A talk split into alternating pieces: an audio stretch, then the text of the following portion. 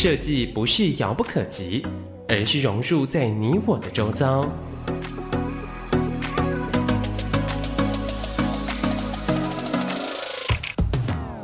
设计台湾，带您认识当代最具代表性的设计。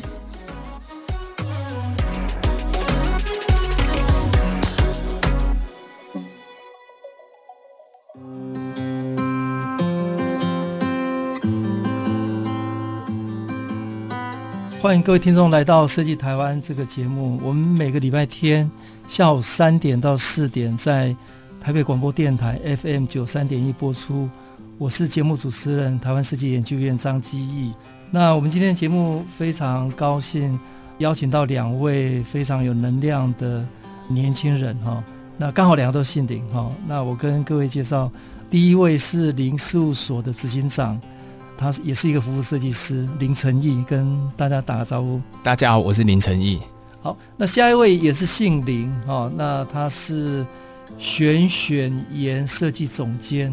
林伟哲，伟哲跟大家打招呼。大家好，我是选选研的林伟哲。好，那接下来我跟各位介绍一下两位姓林非常杰出的创业家跟设计师哦。那承毅他是国立台北大学。文化资产及民俗艺术研究所毕业哈，那他也曾经担任国立台湾科技大学的 IMBA 哈，国立中山大学社会系跟世新大学资传系、明治科技大学工业设计研究所跟华幻等呃这些学校的业界的讲师。那承义很特别，他号称台湾。防守范围最广、最杂的一个服务设计师啊，那他也是呃文化圈非常重要的意见领袖。那他有很多的身份啊，哈，那他是一个专业设计实践者。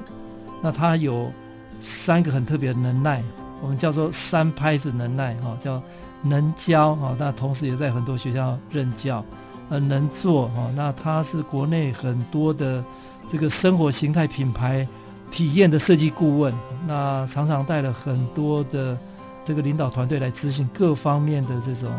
研究专案。那承义也很会写，那他在各个媒体都有专栏跟评论哈，包括周刊编辑、La Vie 哈等等。那陈毅长久以来都在提倡洞察力跟企划思维。那他本身也很多的经验在带设计工作坊，那常常在设计工作坊里面呃用规划。用个人的这个经验撰写分析，来建构一整套的这个系统。那简单来讲，呃，陈毅我对他的观察哈、哦，呃，应该还是台湾这几年非常热门的一个议题，叫做社会设计哈、哦。那另外一个叫做地方创生。那当一个服务设计师跟地方创生，呃，面临的台湾很多的社会的改变哈、哦，包括高龄、少子化的这些困境哈。那陈毅大概是这方面解决问题的专家哈。那下一位我来跟各位介绍，呃，林伟哲哦，伟哲是选选研设计的总监哈。那伟哲是高雄人，那他是二零一四年在东京艺术大学设计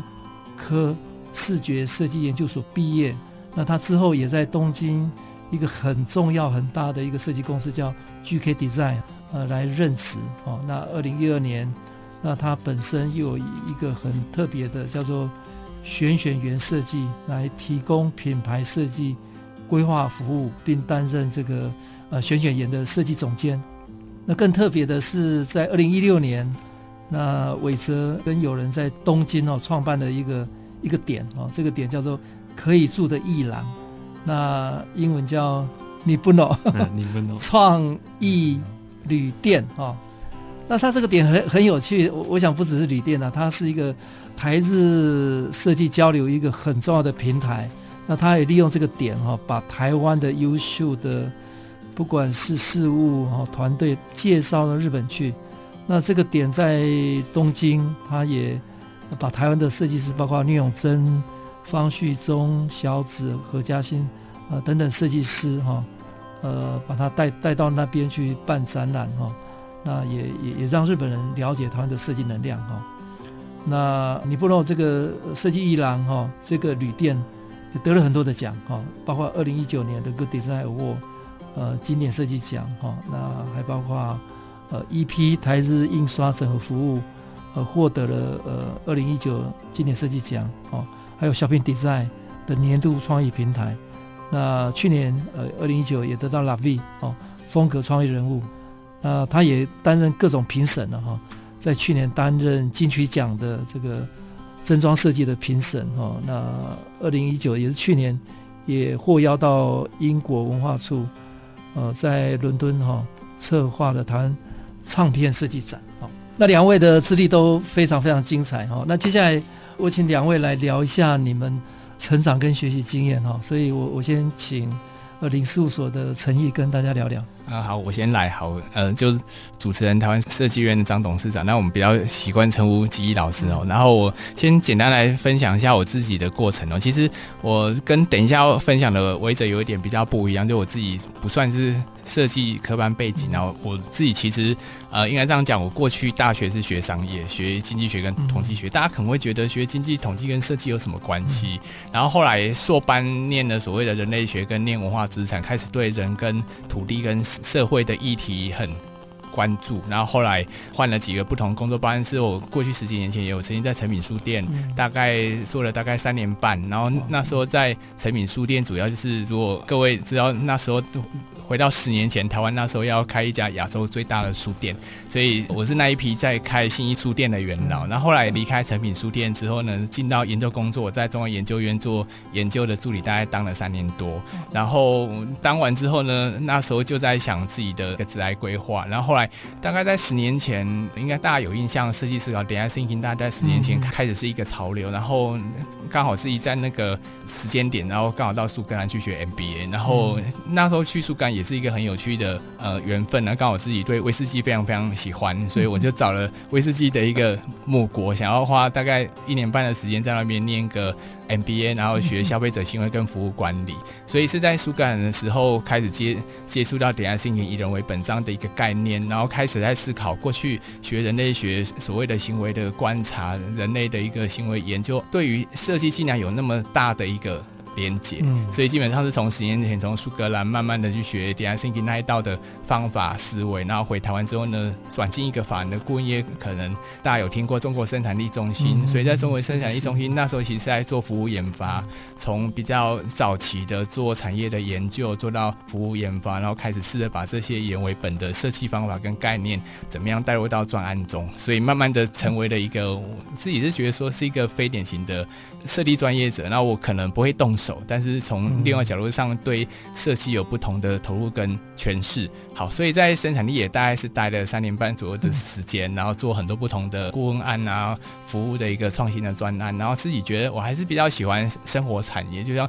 呃，我觉得说这可能某种程度上有成品的经验在，我还是对于生活产业、生活风格其实有非常高的兴趣。然后在生产力大概待了三年半左右的时间呢，觉得可能要出来做一些比较不一样的事情，因为在顾问公司有。呃，人类学的训练在那边，大家还是觉得还蛮特别。但是出来之后，就想要把过去学的行为研究也好，然后把人文这一块也好，然后跟最新大家在谈的以人为本的概念做一个整合，然后做一套我觉得是比较独特。然后现在我们会把自己定位叫做服务设计师也好，还是把自己定位叫体验设计师也好，就把这样的一个人本思维运用在专案上。然后我对外，如果大家会对这样的一个 position 比较不理解，我们都会说自己是在做企划，然后怎么样从企划的思维去协助厂商也好，协助 NPO、NGO 去解决问题。我觉得这可能就是这样一路，就是 我觉得自己还蛮多元，然后也是从那过程中去探索，然后慢慢找到一条看起来是很曲折，但是后来你会发现说你自己喜欢的就是人，怎么样透过研究人的行为去找到一个最佳的一个 solution，大概是这样子。谢谢。好，陈毅刚刚跟大家分享他的经历，真的是很特别哈，几乎。各种领域都历练历练过哈，那真的很特别哈。那包括他的工作，他的学习经验，真的是跨领域、跨产业哈，所以让他对人的这个观察有特别呃深入的一面哈。那接下来我我我们邀请另外一个来宾唯哲跟大家分享一下你的学习跟成长经验。好，谢谢吉毅老师。我比较没有那么会跨 哦，我跨了跨了一次而已。我在大学的时候，我是我是在东海，在台中东海大学，我是就读工业设计系，然后产品嘛，那时候反正就是那时候开始接触了日本的设计，就觉得哦，哇，日本设计一切美好。我觉得哪一天我也要到，想要到日本去学习真正的，那时候也就会觉得日本就是哇，一切就是那边拥有真正的设计的流派在那边，就觉得有一天我要到那边去。那后来呢，就在大三、大四左右，嗯、学校就会有一些文宣啊、嗯、等等的这些设计需求，就找来工业设计系这边。嗯、那我就跨入了所谓视觉设计这个领域。嗯、那后来呢，一零年的时候，嗯、在台中短暂的成立了设计事务所，大概一年的时间。嗯、然后后面就决定毅然决然就去日本读书。嗯、那大家很幸运的就考上了东京艺术大学。嗯、我觉得一到日本，踏进日本就告诉自己不能有任何退路，嗯、所有东西都要做到最好。比如说考了学校，我也不会有第二志愿。嗯、如果说今天没有到东京大学，那我就回台湾。嗯、那时候很顺利的进去，后来也在一四年很顺利的进到 GK 设计公司里面去，那学习了很多。我真的觉得在台湾比较少能够见到的日本的专业设计现场这件事情。那直到了二零一六年，等一下再补充，GK 我知道是日本很大的最几乎是最最重要的一个设计公司。对，我觉得非常荣幸，嗯、我觉得这件事情是我觉得非常骄傲的事情，嗯、因为 GK 应该是日本最长久的设计公司，历、嗯、史最长久设计公司，它也服务了非常多国际品牌，嗯、甚至是六十年以上的国际品牌。嗯、GK 从其实从战后开始，因为其实 GK 的创始人是当时历经二次世界大战，他看到这一切，然后他那时候告诉自己说要用设计来治国，因此 GK 这样子，这样做走到了现在。那我是大概在一六年底的时候，那我其实这过程我不断的，其实在日本做一些跟台湾有关的的自发的一些推广的案子。那那时候就是觉得，我如果这时候不出来做，还有什么时候可以做呢？所以那时候。也是很就下下定决离开了 GK，算是是一个蛮痛苦的决定。那就在二零一六年底的时候离开了 GK，在日本就创立了自己的公司，跟跟我的伙伴呃李章胜先生这样。那就到了现在，我们所以我们过程中除了做设计服务以外，另外一个就是比较台湾设计圈比较会稍微知道一点，就是我们在日本的那个旅店，就是ニブンノ，因为它是一个可以住的设施，但是同时我们把台湾的创意跟设计带到那边去介绍给。世界各地的旅人这样子，嗯，所以是可以住，但是也办了很多的展览，很多的设计相关的活动嘛，哈，对，就利用那个场域，对，这个听起来很特别。好，那刚刚两位都跟大家分享，不管是 陈毅，他有非常多元的这个背景跟工作的经验，所以他未来后来就是投入在使用者经验的这些研究，哈。那简单的讲就是服务设计了哈，都是跟人呃息息相关哈。那他真的是经历过很多的事情哈。那唯哲他是很专注在设计上，那一路也到日本去，在最好的学校、最好的公司任职，但他最后还是觉得自己应该要要出来做点事情。那更令人感动是，他有一个长域的经营哈，是不只是一个旅店，它是一个现在目前在。东京非常重要的台日文化交流的一个场所。那下一段我再请两位来分享一下你们的创业的心路历程。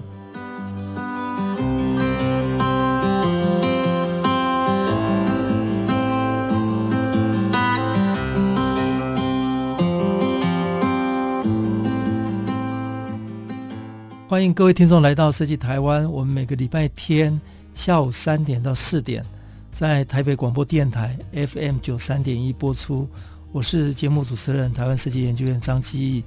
那今天我们非常高兴邀请到林事务所的执行长呃林承毅，以及选选研设计总监林伟哲，两位都姓林，来节目中跟大家分享专业设计的一个实践经验。那刚刚两位已经跟大家分享他们的学习跟成长的过程。那两位非常特别，因为他们分别都在大概四五年前创业嘛，哈，所以应该说创业到现在应该走到第一个波段的了。那所以请两位聊一聊是什么样的一个机缘下激起你们想要自己独立创业？那当然之前都有各种不同的工作经验哈。那为什么选择会创业？那再来创业从一开始草创到现在应该。不管是三年到五年期间哦，是不是有碰到一些很特别的波段哦？不管是困难也好，或者让你觉得很特别的机会，那有没有怎么样一个特别案例来跟大家做分享？那我还是先请陈毅来跟大家聊一下你的创业的这个过程。好，大家好，我是林书所，所的陈毅，我等下就简单跟大家分享我的。创业的历程，其实我创业历程有一点，我觉得还蛮有趣。可能大家有印象，就按我们传统台湾在说，从一个学徒变师傅的历练是要三年四个月。所以我曾经自己有去算过这件事，就三年四个月，我们如果去把它换算工作天跟工作小时，大概就是一万的小时。然后呃，我自己回头去看我的第一个工作在成品书店，然后接下来还有工作在研究机构，然后第三个在所谓顾问公司。然后其实前两个工作很。很巧，都大概是三年四个月左右，我自己就选择离开去做其他的事。虽然这个事情感觉那过程中其实是有一些连结，然后在第三个工作，大概工作到两年多时候，我那时候就觉得，哎，可能三年多我可能就要做一个转换。然后真的第三个是故意的，所以选择三年四个月的时候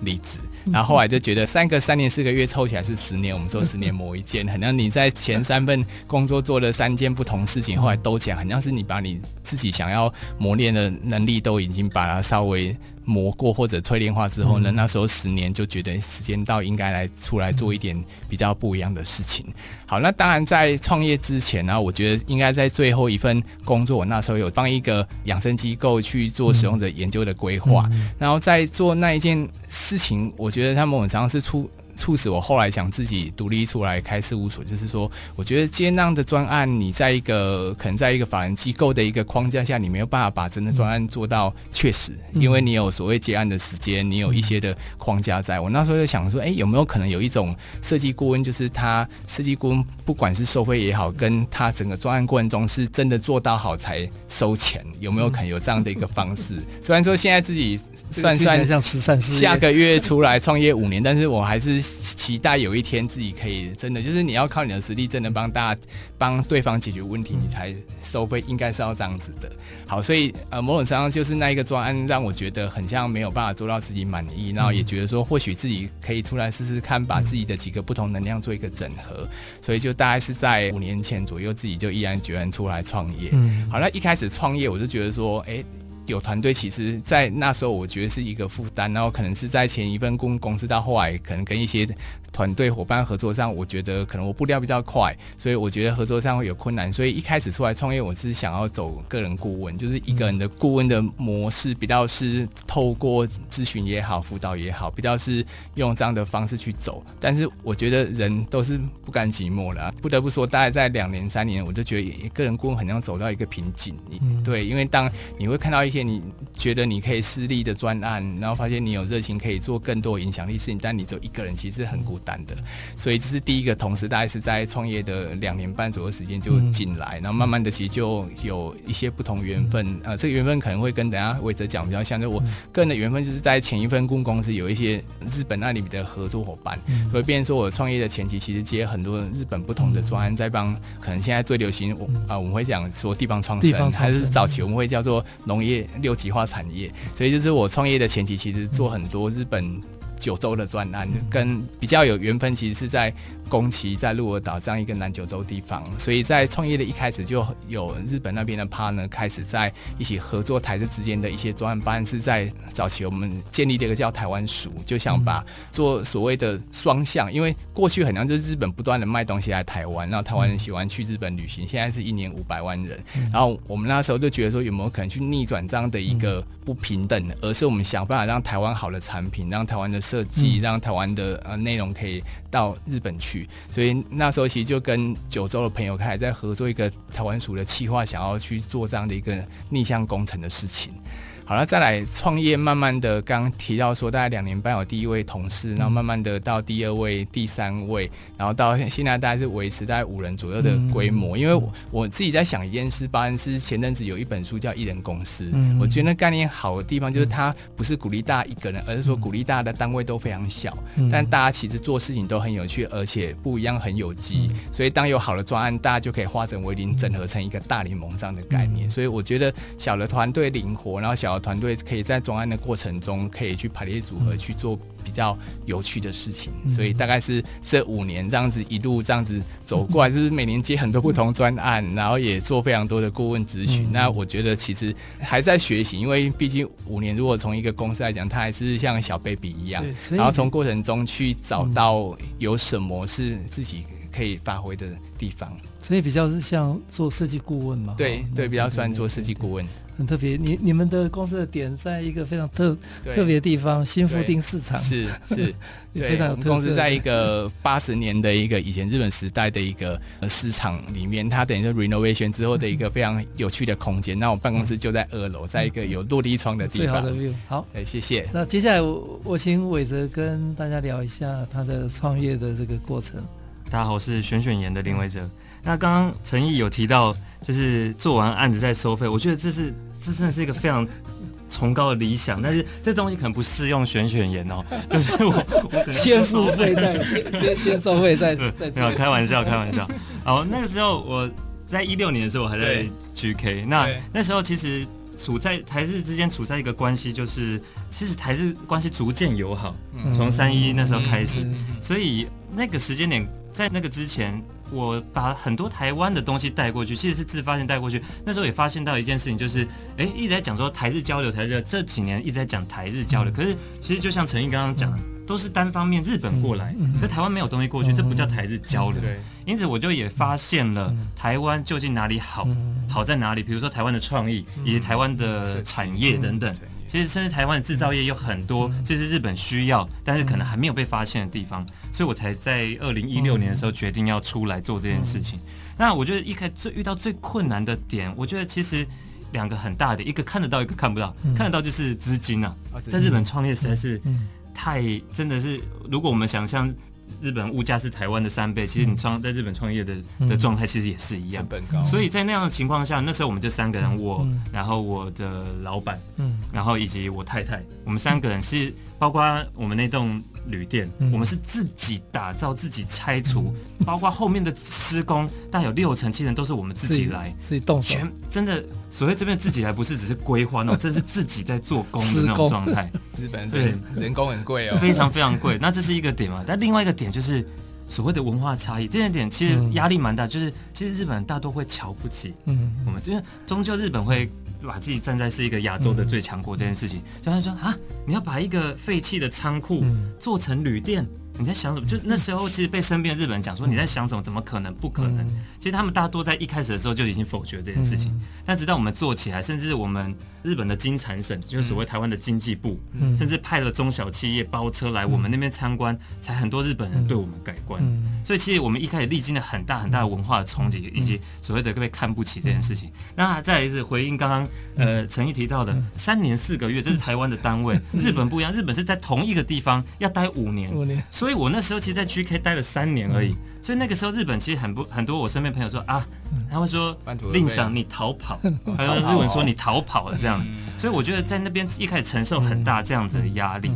那不过我我觉得最后我觉得最有收获的是，就这样做下来，其实我们在日本也做设计服务，然后甚至把台湾东西带过去，我觉得感受到了原本在我们心目中看似一切都非常美好的日本，其实。台湾有很多地方的优势是比他们还要强，比他们还要好的。那我觉得接下来我们也会想要继续把这个台湾的优势的这地方继续扩大，然后带更多东西，台湾东西到那到日本去，然后来达成所谓真正的台日交流这件事情。哎，伟哲跟我们稍微再进一步聊一下，就是说台湾在设计上或者文化生活上看，你观察到有什么优势可以跟日本分享？了解，我我觉得有一个最大的点就是，台湾不会有一个框架，什么东西都会觉得说好，那我们做来试试看。比如说这样很很有趣的一个点是，比如说我就讲我们的旅店，我们旅店是一个废弃已经废弃很久的仓库，虽然它在一个很好的区域，但是呢，日本会有一个先入为主的印象，就是这是一个不要的东西。因此哦。那就是没有人要的，哦，那我们就也不去碰它，我们不要去想说怎么改造它，它已经是一个被淘汰掉的东西。因为在日本有一个文化差异，就是你只有一次机会，这就是日本很困难的地方。你失败了，不能失败，你失败了，OK，那就再见了。但是像台湾很多设计师，很多甚至我们之前，我觉得印象蛮深刻。有一次我们的展览，我们邀请的方旭中先生到我们那边做展览。方旭中先生呢，就在那个我们那个附近看到一个转角有一个类似一个废弃的，好像小店面吧，然后有一个。破破旧旧的橱窗空在那边，那时候像台湾设计师，这时候就突然方旭东那时候也说，哎。这个东西好像可以拿来做什么，就开始有很多 idea。其实我发现台湾人大多会有这样的能力，但日本人是哦，那个东西没了就一板一眼，对，一板一眼，所以他们的框架是非常重的，而台湾是没有框架，充满了实验精神这件事情。哦，陈毅好像还有这边我可以讲一下，因为这几年其实也跟很多日本合作，那我觉得其实在日本眼里，台湾是很生活，台湾是很野，那个野其实日本他们觉得。很有生命力，但他们做不来的东西，对，很有动态，而且他们觉得说，就很多日本朋友他来台湾会非常喜欢台湾的东西，他觉得很有温度，日本人做不出来的味道。嗯，这个还蛮特别的哈。那陈毅，你的观察呢，在服务设计这一方面哈，台湾有没有什么可以跟日本分享的？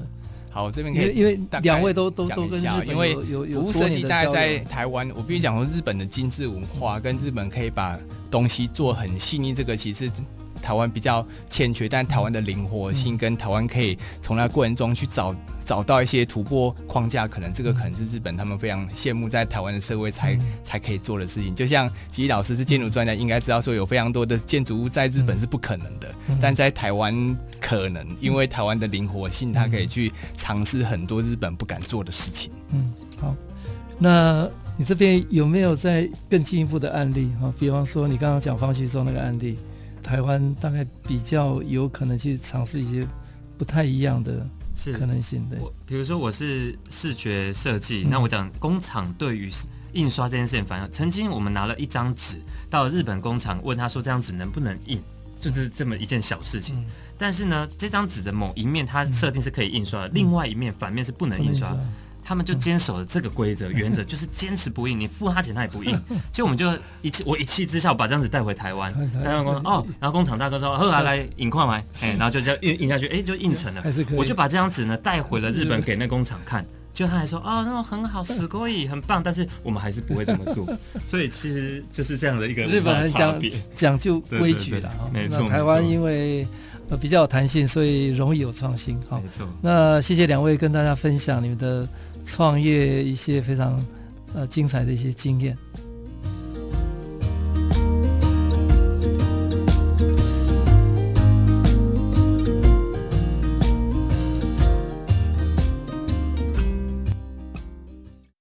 大家好，我是恰恰彭正明。你觉得当车手帮别人去领钱没什么要紧，去 ATM 提钱也没什么大不了，但你破碎了多少家庭，自己的人生？也海尿尿，很掉漆。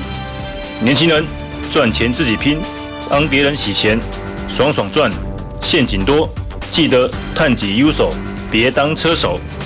以上由行政院洗钱防治办公室提供。亲爱的家长，是否想拓展孩子的国际视野，让他成为跨文化沟通与跨国行动能力的国际公民呢？从一零八学年度起。新著名七国语文列入语文学习领域选修课程，国中小从一年级起一周一节课，不止新著名二代孩子可以选读，也请所有家长鼓励孩子或有兴趣的学生一起加入选读。以上广告由教育部提供。爱在每一个角落，有了欢笑，忘记悲伤，共同学习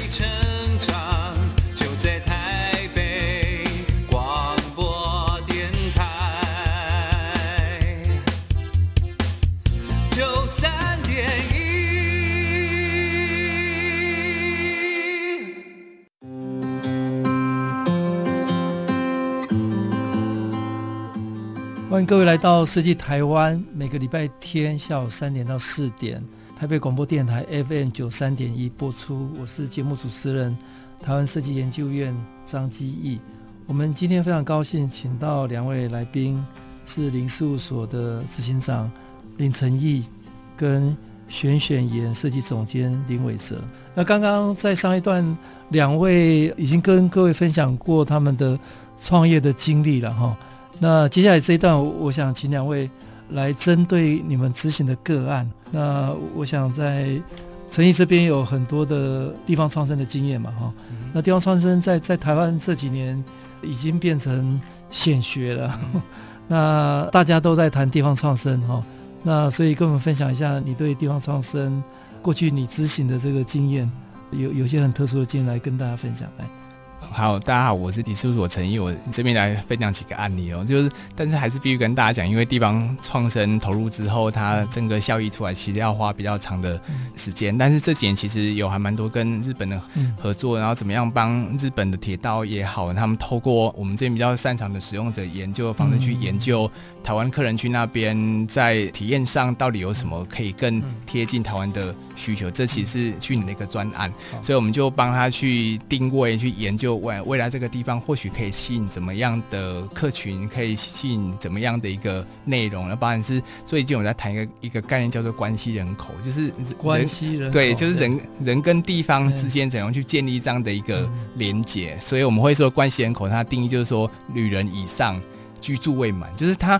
他跟地方的关系已经不只是旅人，他可能比旅人更深一点。他对那个地方会有依恋感，嗯，但是他爱那个地方爱到他还没有办法住到那里，还没搬过来。一个这样的人，不只是旅人。对对，所以这几年其实有几个辅导案，就是在帮不同地方，不管是台湾跟日本地方再去思考，嗯，像这样的一个关系人口的策略，怎么样去帮助地方。跟城市里面的人，跟喜欢他的人去建立连接，让人未来有办法，或者他会有非常大的冲动想要搬回地方。就像、嗯、呃吉老师的故乡台东、嗯，我们也跟台东在探讨这个问题，嗯、就是说现在大家觉得台东这几年，呃，透过设计的影响力，让台东被看见它的内容、它的魅力。但接下来有没有可能把台东的魅力跟台湾的首都圈的大台北地区，还是跟日本喜欢台东的人建立更强的连接，让这样的一个连接人可以对那个地方支持。即使我不在台东，我也关心台东，会想买台东的物产。然后台东如果来台北后，那不见得住在那里，但是他关心那里。对对，因为以前可能大家是觉得说地方跟人的关系就是旅游而已。但是呃，未来如果地方可以跟人的关系更紧密的话，即使我不住在那里，我可以用不同的方式去跟那个地方做连接。不管是日本这几年很流行的故乡税，他背后其实就想做这事情，就是说。我认同那个地方，我可以透过购买或透过捐捐献过程中去表达我的支持，然后地方政府就会回馈一定量的农产品去表达这个谢意，大概是一个这样的事。然后另外还可以分享，就是最近还有做几个专案班，是帮台湾的一个还蛮知名的生活形态品牌，然后他最近想要开发一支可以进口、可以外销的一个产品，可以代表台湾意象的一个内容，然后我们就试着去跟他从体验设计的角度去做所谓顾客的定位，然后从那过程中去设定说这样的一个内容可以做到怎么样吸引外国人的呃风格。所以比较是一个这样的专案，但是那个专案还在进行中，所以可能细节比较没有办法讲。但是我觉得像这样的专案呢，可以看出台湾的一些生活形态品牌也好，台湾的企业也慢慢会有一些自信。就像刚刚伟哲讲的说。过去我们在讲台的交流，其实是日本销售到台湾，但是其实我这边跟伟哲我们在做事情，就是怎么样让台湾的美好，让台湾的设计，让台湾好内容可以外销，不管是到日本去也好，到欧洲去也好啊，我相信这几年台湾的设计力其实是可以创造一个这样的一个产值跟影响力。好，陈毅跟大家分享很特别的，他刚才讲一个叫关系人口嘛，哦。那关系人口不是居民，也不是女人，对，哦，他是介于中间，介于中间，但是很关心在地，哦，所以因为认同，所以跟在地有更多的链接，哦。那陈也提到，台湾这几年应该蛮特别的，就是一个生活形态的一个提出了，哈，嗯，哦，那透过设计，透过文化各方面的一个发展，提供一个台湾的新的生活形态。那接下来我就请哲伟来跟大家。聊一下哈，你过去的有没有什么比较特别的专案？呃，执行的这个内容跟大家分享一下。好，大家好，我是选选演的林维哲。好，那那我在这边分享两个我在日本最近期的案子，然后一个很大，一个很小。那刚我来借此来讲一下我们在做品牌这件事情。首先第一个是我们跟京急电铁在日本一个很大的铁道公司叫京急电铁，它就是它有一条有名铁路，就是从品川到羽田机场。其实有两条铁路，其中一条是京急电铁的。嗯、那品川到羽田机场的电铁已经高架化，嗯、高架化地方呃下面就会有很多闲置空间。闲置空间。那刚好它经过一个地方叫做莆田，那莆田那地方其实有非常精密的这个。嗯非常高技术的金属加工，对的技术。那因此呢，经济电铁就希望说找了建筑团队，包括还有视觉设品牌的团队进去来帮这地方做打造。但是呢，这地方就通常我们以这样的方式去思考的话，就会想说，哎，那我们如何把这个技术给最大化，或者是我们怎么把这件事情用有趣？但是呢，我们第一件事情，我我觉得品牌关键第一件事情是分析跟调查。我们今天要先理解出来说，除了它有趣的地方之外，它有没有什么问题点，或者是迫切的一些比较深刻的点。需要去解决，我觉得比起创意那边会是更重要的。所以呢，我们那时候就发现了，哦，这个电铁这种企业进来之后，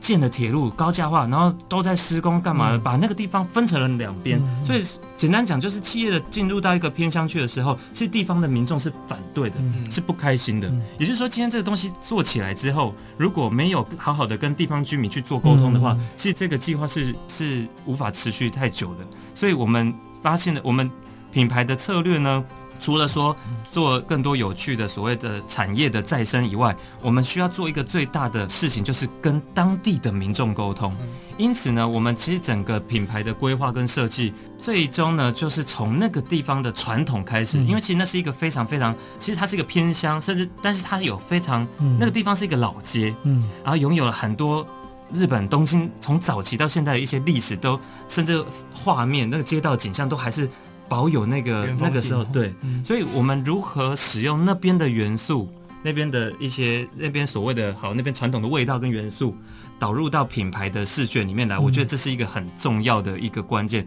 所以呢，那个专案其实我们最后做两件比较大的内容，一个是所谓的 VIS 整个品牌的视觉系统，以及整个大概长一百多公尺的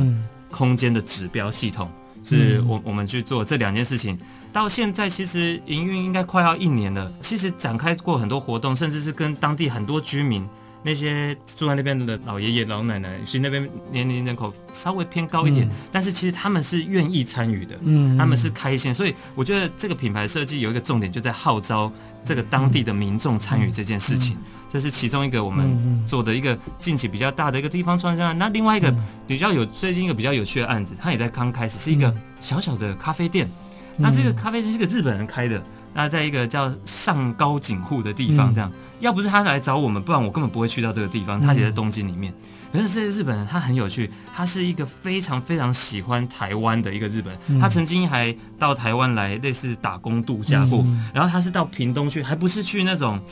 不是去他不家很近，对，而且他不是去赚钱，就是有钱的打工，他是去帮，比如说他到屏东甚至到台东去。比如说，他有时跟我讲说，台东有很多店啊，比如说如果关掉了，嗯、要拆，他们可能不会找工人，会找原住民还是什么，就是大家就去帮忙把店就拆掉，然后再做新的这样，他就去帮忙这种，帮忙拆。对，他其实就是我那时候其实被他的这一份纯粹给感动到，嗯、所以我好我就决定要帮他。那时候他就说哦，他要来卖台湾的屏东的咖啡，屏东咖啡都很棒，然后巧克力很棒这样子。结果呢？好，我们这样一谈下去的时候，就发现一个问题来了。他就说：“哎，那个令桑令桑，我们要卖咖啡，我们要卖巧克力。哎，你们台湾的馒头很棒，我要卖馒头啊。最近珍珠奶茶很红，所以我要卖珍珠奶茶。然后我要卖干面，我要卖卤肉饭，什么都卖。嗯，就在这样情况下，那我们就试问你，这么一间小小的店面。”你的人力不过就是两个人，大不了三个人。你到底要怎么样做这些事情？而且在一个竞争力这么大的现代，是你做这么多事情，如果你没有一件事情，一股热情，对不对？对，那你可能没有一件一个专业的话，大家其实不会有记忆点。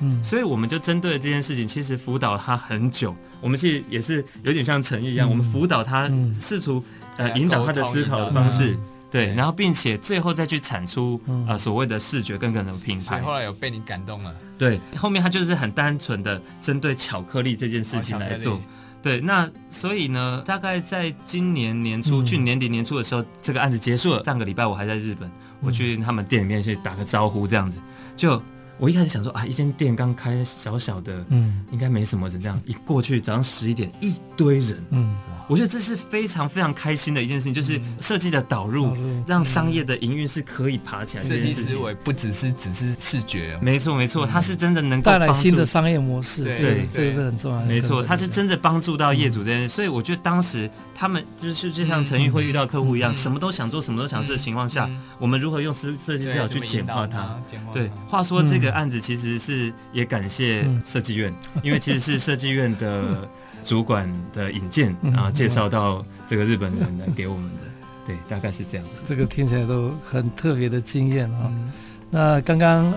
伟哲跟大家分享从经济电铁的这个品牌的策略、民众的参与，跟这个对台湾特别友好的这个店的经营哦，因为透过设计可以彻底改变他的整个经营方式。那也让台湾的这个新的可能哦带到日本去。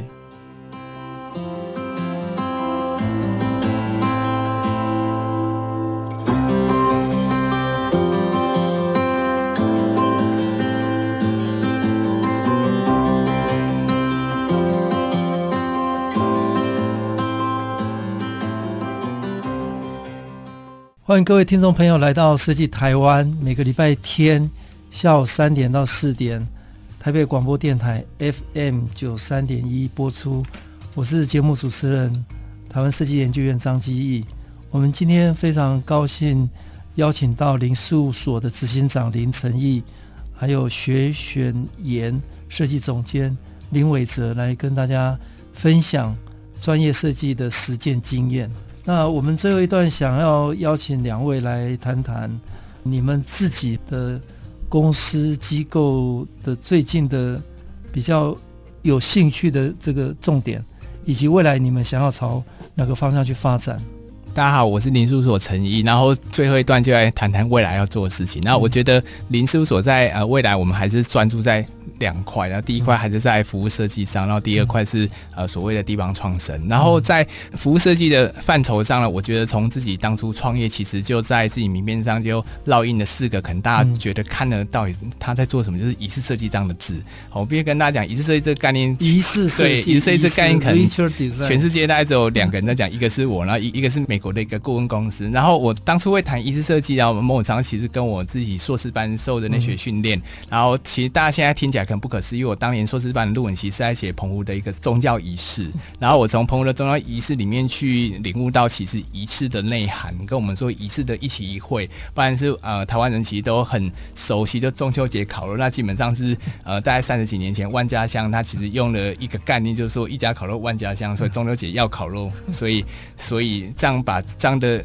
呃两个符码做连接，不然是日本为什么在圣诞节大家要吃肯德基，其实同样的意思哦，所以在当时做呃。所谓宗教仪式的研究，到后来自己走到所谓服务业做服务管理，然后我觉得服务里面的范畴跟我们现在讲体验，它其实背后有一个非常强的仪式性。所以其实从这五年内自己在专案过程中，不断的从最基础的我们谈服务设计，然后做到所谓的体验，然后我一直觉得说体验的下一步是怎样做仪式性，让一个服务也好，一个互动跟人的关系，它不只是一起一会，而是说体验过之后他会很难忘，而他会觉得这样的关系呢。必须不断的去把它找回来，但是其实这几年在专案上也是把这样的一个仪式性或者有一个意义的连接运用在专案上，是有一些成果。但是不得不说，这个其实时间要非常长。然后怎么样这样的一个仪式性的意义，可以让人跟人的关系也好，人跟物或者互动关系可以维持更密切，这可能是未来我们在服务设计这个领域必须要不断去努力的地方。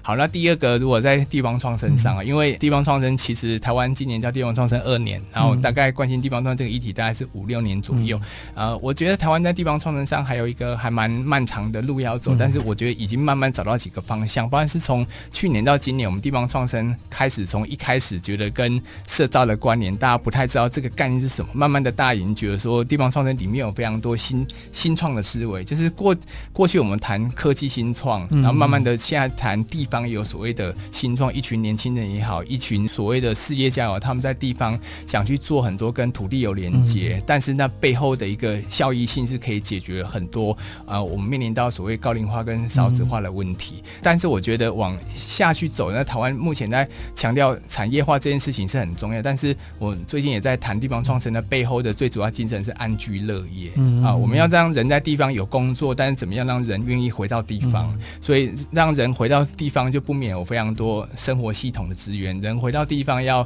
可能他小孩要受教育，然后他生病之后要看医生。所以有没有可能在地方创生这件事情，民间也好，官方也好，大家可以知道自己的位置去扮演不同的角色。所以未来可能是像像我们这样的人，我们会想要到乡下去住，嗯、但是是因为乡下有个好的资源系统，嗯、让我们在那边还是可以做专业的事情。嗯、这像这样的案例，不管是在日本也好，在台湾，其实已经非常非常多。大家可以去意识到，地方创生它随着时代的改变，它有非常多不同的灵活性。嗯、然后，其实居住这件事情，以前我们会觉得说找工作要去都市，慢慢的随着科技的发达，随着很多不同改变，我们觉得说人可以去选择他的生活。所以我自己在看待所谓地方创生这个议题，台湾意识的早，然后慢慢的台湾可以透过我们在设计上的一个专业，跟我们在资通讯上的一个。先进，然后怎么样在地方创生上可以去，不管去解决人口的问题，嗯、去解决偏乡少子化的问题之外呢，我们可以让人的生活可以随着他的喜好去做这样的一个调整。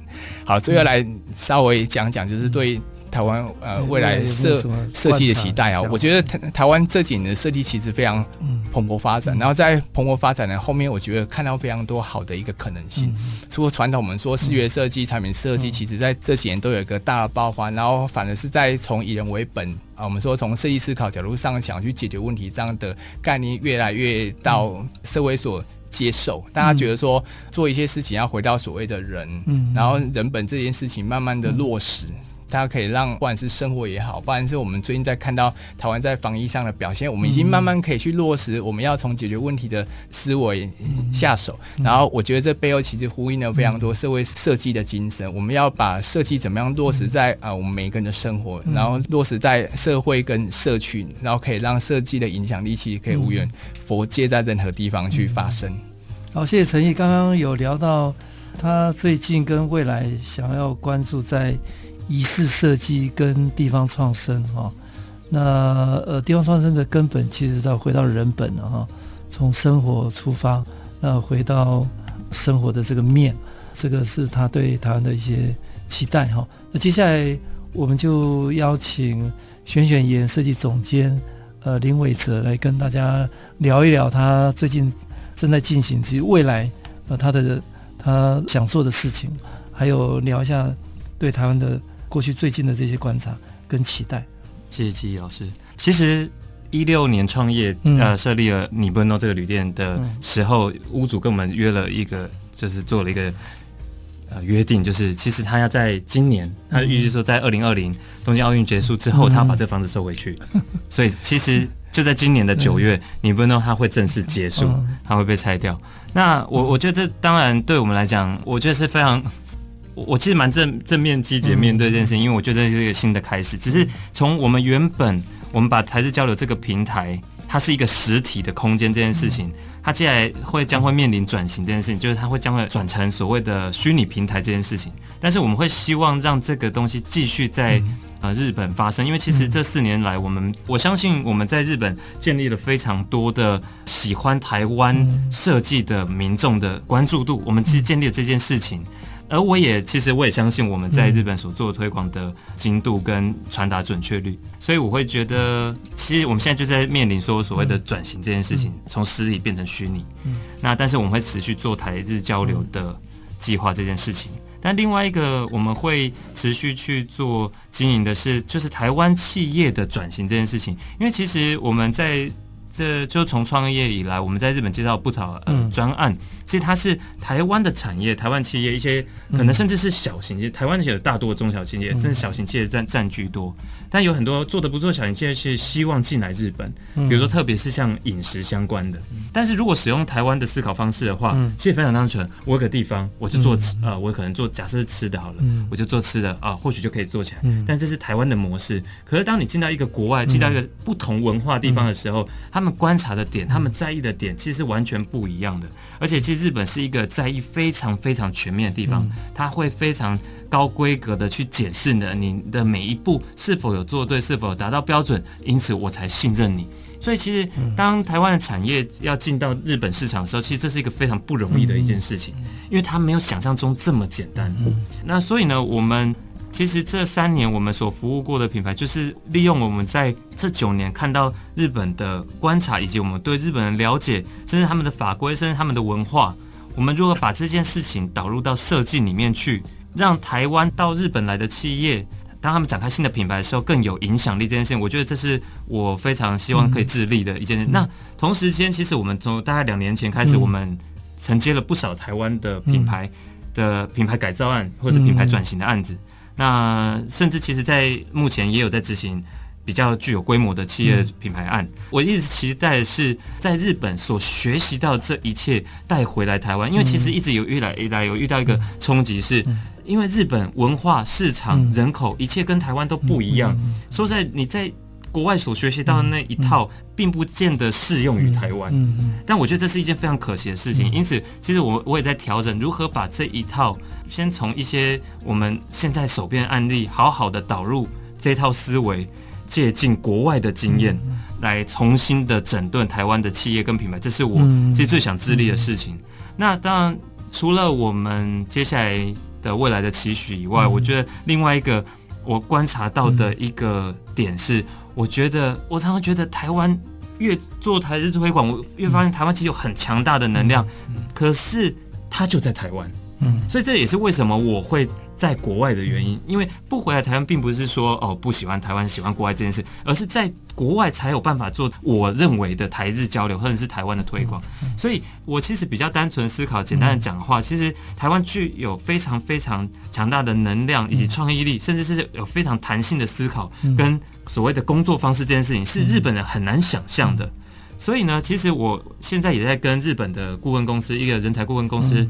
其实也在在商讨一个计划，是我们如何把台湾的人才们聚集成一个，建立一个平台，并且把它把这平台推广到日本去。其实这是我最想做的事情，因为我觉得。设计的导入就是在这边，其实不见得品牌的成功不见得是视觉或者是服务，有可能是那个模式。所以我觉得出走吧，我说出走不是说所有人才流失到国外去，不是，而是往外去做国外的服务也好，或者是台湾产业去做国外的服务。这样，因为我们一直在致力的一件事，就是刚刚基老师有提到的 EP 这件事。EP 其实是我们整合了台湾的印刷加工制造业。其实很多简单讲就是工厂，嗯。嗯，这工厂其实大多工厂呃的大哥都跟我们讲说，呃现在呃市场十年前很好，现在已经杀成一片红海了，大家只能在走价格战。嗯，可是呢，就在这样的时候，我们从去年开始，我们把这些资源重新整顿、包装，并且把它推到日本去。我们短短这一年的期间，其实带动了非常非常多。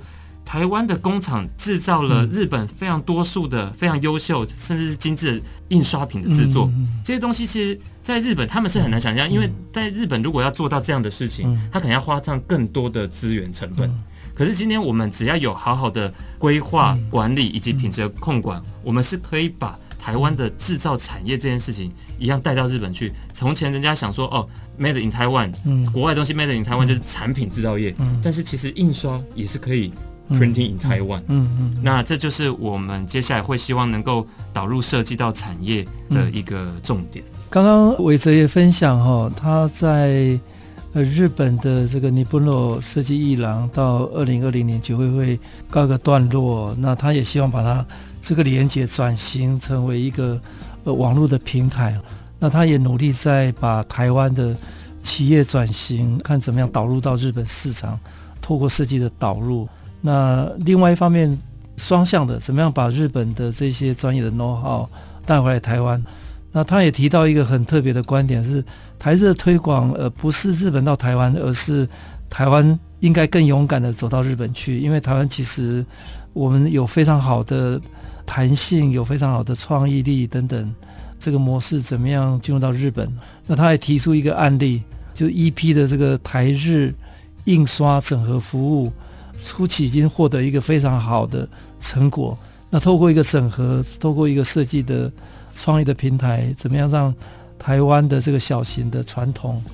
连印刷业都都可能到日本市场，呃，让真的 Made in 台湾的这个这个能量跟 Design 台湾可以